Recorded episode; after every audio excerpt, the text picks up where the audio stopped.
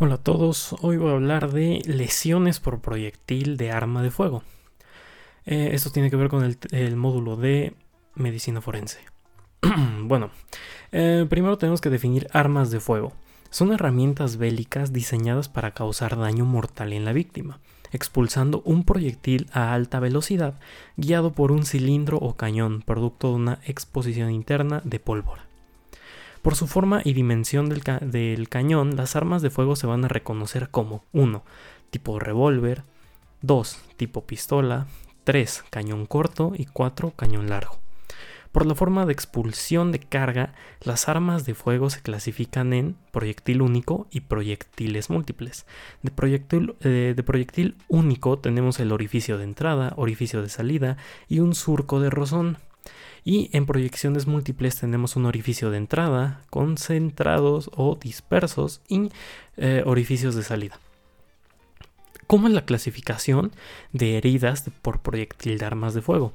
Vamos a tener 1. Heridas de contacto, 2. Heridas de semicontacto, 3. Herida a distancia intermedia y 4. Herida a larga distancia.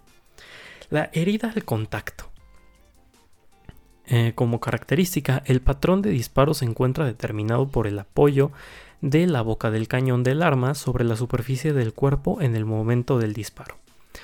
Otra característica es orificio de entrada es de forma irregular de bordes invertidos, lacerados con quemaduras y con productos de descomposición de la pólvora. Las heridas de contacto están determinadas por 1. La proximidad de la boca del cañón, 2 la angularidad y 3 la morfología del blanco. Tenemos como características el contacto firme, contacto blando, contacto angulado y herida a semicontacto. El contacto blando como característica, el cañón del arma está en contacto con la piel pero no de manera firme. Y el humo acompaña los gases y se dispone en forma de halo. Eh, esto alrededor del orificio de entrada. Tenemos un contacto angulado, que como característica solo una parte del cañón se encuentra en contacto con la piel y los gases y humo escapan hacia el lado contrario dejando un halo excéntrico. Tenemos la herida a semicontacto. El cañón del arma se encuentra separado de la piel, pero eh, está tan cerca de los gránulos de pólvora que no pueden dispersarse y permanecen en el orificio de entrada y se forma un halo en el orificio de entrada. Las heridas a distancia intermedia tenemos que es producido por golpes sobre la superficie de gránulos de, pólvora no combustionada y no se presentan disparos eh, post-mortem. Se encuentran en el siguiente rango de distancia, de 10 a 150 centímetros. Su presencia o ausencia de tatuaje está sujeta a, eh, a diferentes variables, el tipo de arma, longitud de cañón y tipo de pólvora. La zona de tatuaje verdadero. El tatuaje está constituido por fragmentos de pólvora mm, que son deflagrada, eh, que se incrustan en la piel, produciendo lesiones. Las quemaduras causadas por la llama, que se nota como un halo engrecido con características de quemado, la incrustación con granos de pólvora no quemados o deflagrados que pueden penetrar la dermis y depósito de humo negro en la pólvora que puede enmascarar el verdadero tatuaje y que desaparece con lavado suave de agua.